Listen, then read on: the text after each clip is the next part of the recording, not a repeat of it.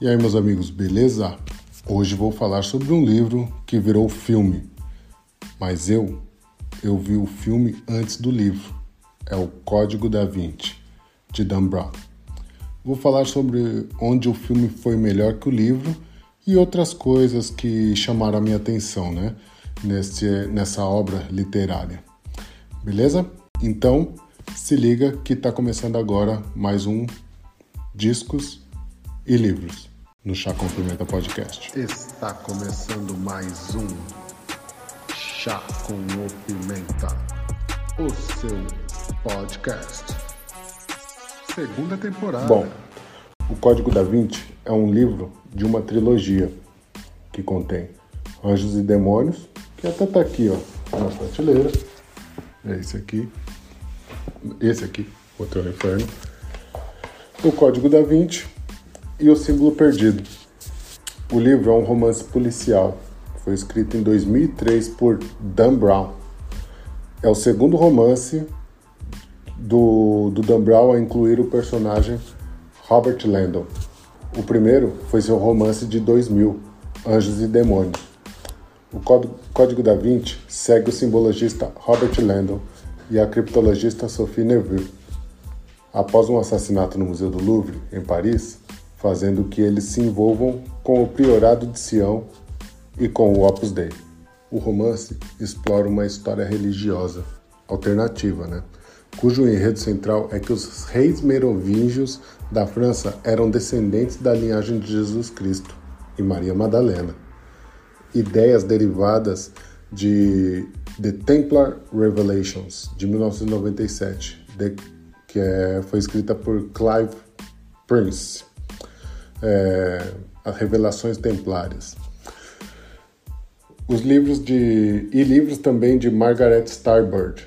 O livro também se refere ao The Holy Blood and the Holy Grail, o sangue sagrado e o cálice sagrado, que é de 1982. Embora Dan Brown tenha declarado que não foi usado como material de pesquisa. O Código da Vinci provocou um interesse popular na especulação sobre a lenda do Santo Graal e o papel de Maria Madalena na história do cristianismo. Pois é, isso criou muita controvérsia na Igreja Católica. Muita discussão, muito falatório, o que deu mais popularidade ao, ao livro. Dan se deu bem até com a, a recusa da Igreja Católica em aprovar aquela ideia. O livro, no entanto, tem sido amplamente denunciado por muitas denominações cristãs como um ataque à Igreja Católica e constantemente criticado por suas imprecisões históricas e científicas. O romance, no entanto, tornou-se um best-seller mundial que vendeu cerca de 80 milhões de exemplares a partir de 2009 e foi traduzido para 44 idiomas. Em novembro de 2004, a Random House publicou uma edição especial ilustrada com 160 ilustrações. Eu tô doido para comprar uma dessa. Em 2006, uma adaptação cinematográfica foi lançada pela Columbia Pictures e que vamos analisar agora, tá bom? Que é o filme O Código da Vinci que foi dirigido por Ron Howard. Filme muito bom, tem duas horas e meia de duração. Bom, conforme já falado, a trama começa em Paris, quando Robert Landon está em uma apresentação sobre o seu novo livro, A Ideologia Perdida dos Ideogramas. Ideogramas. Ideogramas, a palavra correta. Essa parte foi uma das que achei que o filme foi bem melhor que o livro, né? Na sua explicação. Lógico que o livro é cheio de, de detalhes e te faz viajar melhor. Mas o livro, o filme conseguiu ser um pouco, passar um pouquinho, né? Porque mostra o professor passando alguns slides na, na tela ali, ele mostra uma referência aos alemães, né? E diz que aquilo vem de muito antes de Cristo, uma cultura chinesa. Ele mostra um tridente a princípio também e pergunta para a plateia: o que vocês lembram disso daqui? muitos respondem o diabo, a forquilha do diabo e tal, né? O ruim, a coisa ruim. E aí quando ele abre a imagem, aparece o Poseidon, né? Ele fala pobre do Poseidon e tal, cuida dos mares e é confundido com o diabo. E ali ele mostra outras imagens bem interessantes e que a gente tem essa alusão de trazer e que a humanidade usou símbolos antigos, trouxe para o presente e naquilo a gente acaba tendo aquilo como atual e na verdade é muito antigo, então é, é sobre isso o livro, sobre isso que o, o livro que o, o personagem, né, do personagem do livro, o Código da Vinci lança ali e ele fala. É, é bem interessante, bem legal, isso desperta bastante curiosidade, bastante é, teorias e o que faz você viajar mais no livro. Acho que é bem interessante, vale a pena todos que puderem aí dar uma olhada e conferir, tá bom? Mas vamos seguindo aqui. Logo em seguida, é, ele sai para os autógrafos do livro, não é? E o inspetor Fast chega até London, London, né? Robert Landon, e faz algumas perguntas sobre Jacques Sanier.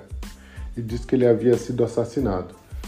Jacques Sanier era um curador do Museu do Louvre e no seu último suspiro deixa uma mensagem, um pentagrama é, marcado no peito e, uma, um recado final no chão, escrito PS Robert Landon. Isso o coloca como suspeito do assassinato, sem nem mesmo estar no, no local. Então a trama, então entra na trama a Sophie Neville, né, que trabalha para o laboratório forense da polícia e por acaso é neta de Sonier, que quer e ali ela quer desvendar a morte do seu avô, né? E ali ela chega com algumas provas diferentes, mostra para o Robert Landon, chama ele e fala assim: Olha, você está sendo acusado. O Robert Landon fica meio perdido e é onde ele consegue começa a ouvir. Ela solta um localizador ali do, do bolso né, do, do Robert Landon. Eles conseguem enganar a polícia de uma certa forma, atira o sabonete, põe o localizador no sabonete, atira pelo pela janela e eles acham que ele está fugindo, vão atrás quando ele consegue sair ali do, do, do Louvre, né, tranquilo. Isso mostra que ele está sendo perseguido e começa a fugir. Não sabem bem para onde ir e vão até um, um amigo que ele tem na França, que é o, o inclusive é o ator que fez o Magneto, né, no, nos filmes do X-Men. Vale, é bem legal.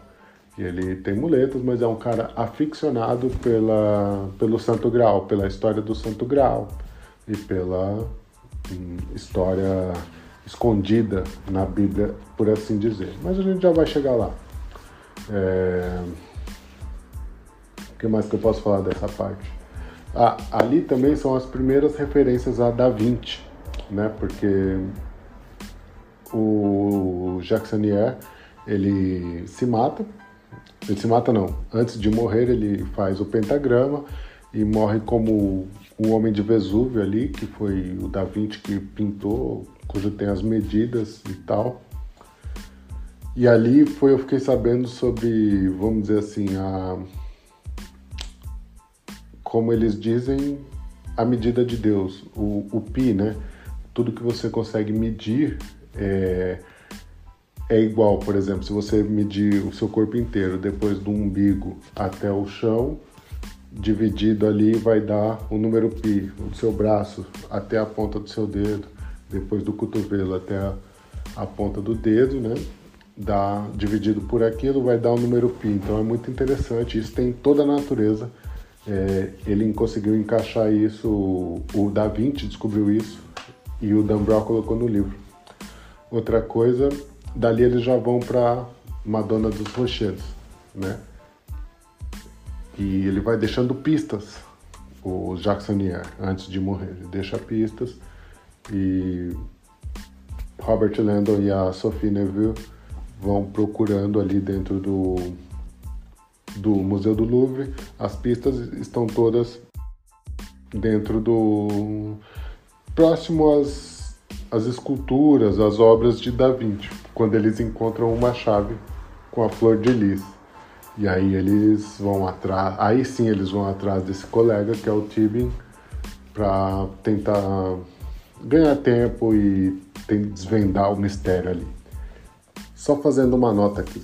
Robert Landon é um personagem criado por Dan Brown como uma ficção de alter ego de si mesmo, é, ou um homem que deseja que poderia ser o próprio Brown, né? que, que nasceu a 22 de junho de 64 em Exeter, New Hampshire. E a personagem de Langdon é descrito como ter nascido em 22 de junho, também em Exeter, e frequentado a mesma escola que Brown fez. Bem legal, né? A Universidade de Phillips Exeter, eu acho, não tenho certeza como era o nome.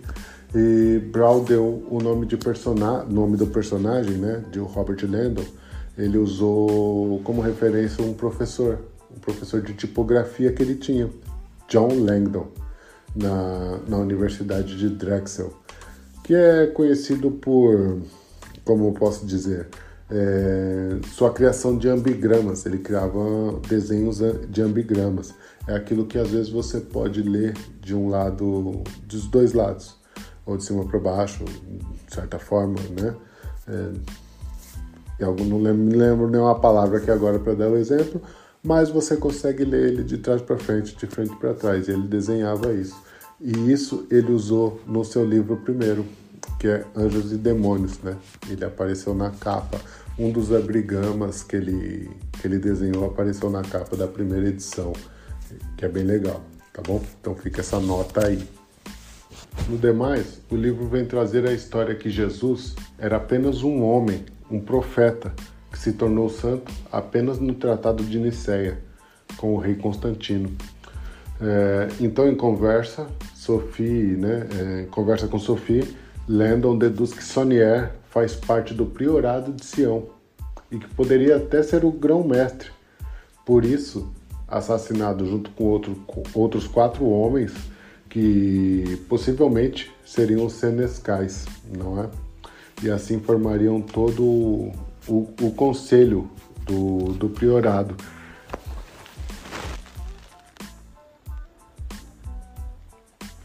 Do priorado, que é uma seita secreta e que guarda a verdade sobre as escrituras sagradas, onde tem Maria Madalena como responsável por guiar a igreja de Jesus após sua morte. Sim, Maria Madalena, não Paulo. E aqui mais uma citação sobre as obras de Da Vinci que que ali o Tibin faz e é outra uma parte que eu acho que o filme foi melhor que o, que o livro também, né? Uma das poucas partes que, o, que um, livro, um filme consegue ser. Porque a imagem visual, tudo ali, é onde mostra a Santa Ceia, onde mostra ali Jesus e um, um anjo do lado. E ali tem a explicação. O, antigamente o símbolo do homem era o falo, né? E o da mulher ao contrário. É exatamente isso aqui. E ele explica ali tudo, ele faz um jogo com as imagens e traz o, o lado. Quem está ao lado de Jesus parece muito uma mulher que está com as cores invertidas a Jesus. Não havia nenhum cálice na mesa e sempre foi dito que na Santa Ceia eles dividiam o pão e o vinho e ali estava o Santo Graal. O santo, o que seria o Santo Graal? Se não há nenhum copo de vinho. E é exatamente onde escurece e ali fica os, esse símbolo aqui, que ele diz que aquele é o santo graal. Mas por quê? E quando ele inverte a mulher junto ao lado, a mulher fica com a cabeça encostada no ombro de, Je de Jesus, né? o que seria pintado ali como Jesus. Claro que o, o, livro, o, o quadro foi pintado muito depois, mas foi a forma de. E aí onde eles entram. Eles falam que Da Vinci também foi do Priorado de Sião, e ali ele deixou a mensagem que Maria Madalena era discípula, era esposa né, de Jesus. Ela não era apenas uma. alguém que se arrependeu, e como eles dizem, e sim uma companheira de Jesus. Ela, Jesus vivia com ela, afinal ele era um homem e ela mulher. E ali o Santo Graal era porque dentro do ventre dela ela carregava o sangue real de Jesus, né? Dentro do ventre, que é o formato do ventre, tinha ali o sangue real de Jesus. Ela estava grávida de Jesus e carregava o seu descendente. Então é por isso que a Igreja Católica é, tem essa briga aí com, com, com Dan Brown. Não gostou muito dessa, dessa colocação que ele colocou. E, e nem que nenhum que, que, que venha levantar esse tema, né? Inclusive ali nesse tema eles falam sobre as escrituras de Filipe, que não há. Aí eles explicam, porque afinal Filipe falava muito sobre o romance de Jesus ou o coisa. E no Conselho de Nicéia foi descartado essa possibilidade porque afinal isso daria margem para não santificar Jesus, né? Eles falam ali que somente no Conselho de Nicéia que Jesus foi foi santificado, né? Até então ele era apenas um homem comum que espalhou a palavra, mas ele virou filho de Deus mesmo no Conselho de Nicéia segundo as escrituras. Bom, a história conta também um pouco sobre Isaac Newton, né? Que em tempos teria também sido membro do Priorado de Sião. Newton, é, a chave para encontrar o. A chave do Codex, né? Ali, aquela senha do Codex, vinha ali alguma coisa do, do de Isaac Newton, que também era um cara que era do priorado e tinha, eles tinham essa, esse método, afinal eles tinham que esconder o corpo de Maria Madalena e todo o tempo que foi criado. Eles saíram, foram para o sul da França. Pronto, cara, não, é, é muito pouco tempo aqui para explicar toda o, o livro e toda tudo que se fala ali naquele livro, não é? Mas, voltando aqui, fala que o Isaac Newton era do, do priorado de Sião e na obra de Newton se encontrava a chave para abrir o Codex, onde estava o mapa que levaria é, ao Santo Graal. E no momento ali, Robert Landon sai e, e vai tentar e pum, até que ele acha o a senha, né? Que era Apple, né? A maçã, afinal a maçã foi o que deu, originou a teoria da gravidade de Isaac Newton. Foi aquele que deu um, um coisa. Newton era astrônomo, né? E ali ele falava que várias coisas e estava no ar e faltava um globo ali num, em determinada escultura que eles foram é, em Londres, passou por muitos lugares e era a Apple, a, a maçã. Ali ele conseguiu abrir o mapa e e recolheu, conseguiu incriminar o Tibin, né? Aquela coisa de filme. E eles foram atrás. É, Robert Landon e Sophie Neville foram para a França, né? Se não me engano, não lembro o, o lugar direito, mas eles foram atrás. É, a igreja onde poderiam encontrar os descendentes desses reis merovingios, é uma família muito tradicional francesa, que o sobrenome é o Saint-Clair. É, e chegando lá, eles descobrem, para surpresa, que Sophie Neville é descendente de Maria Madalena, né? Maria Madalena de Jesus Cristo. Ela vinha na linhagem, eles tinham toda lá a árvore genealógica. E, e pronto, encontram e explicam tudo para Sophie Neville, pro, pro, pro Robert Landon, que na verdade ele foi colocado como um, um cara do priorado de Sião por consequência da morte do, do Jack Fanier. E ali eles, pronto, tem todo o fim da história, o fim da trama, porém eles dizem que perderam o túmulo de Maria Madalena. Afinal, a localização do túmulo, do, do corpo dela, se perdeu junto com, com Jack Fanier na morte, né? Porém, em uma das escrituras lá, no final do filme, eles deixam entender que está no Museu do Louvre, numa área que é interdita a todos, né? A visitações, não se entra. Diz que está lá o corpo de Maria Madalena e é, e é levada a rosa, né? Que é o símbolo. E, e ali acaba o, a, a, a, o trama. Lembrando que isso é, uma, é um filme, né? É uma história. O, O Dan Brown ali relevou muitas coisas, fez muitos estudos para poder chegar nesse, nesse ponto. Nada é verdade absoluta. Bom, pessoal, é, é muita coisa para falar sobre aqui. Eu falei só o que eu lembrei e, e falta muita coisa. Código da Vinci é um, um livro fantástico que eu acho que vale a pena todos que puderem ler, te dar uma nova visão sobre as coisas que nos foram contadas desde que nascemos, né? Nos foram contadas há, há pouco menos de dois mil anos. E independente se aquilo fosse ser verdade ou não, tem que ler como uma obra literária, é um romance, mas que tem muita informação legal lá, além do, da questão religiosa. Então, é, fica aqui essa minha homenagem ao Código da Vinci, Dan Brown. Logo mais a gente vai falar também sobre Mas os Demônios, O Símbolo Perdido, Fortaleza Digital, todos de Dan Brown que eu li, Inferno, e, e, eu ainda não li a origem, mas eu quero ler. Então fica aí esse, essa ressalva, tá bom? Muito obrigado a todos. Se inscreva no canal e até a próxima. Fui.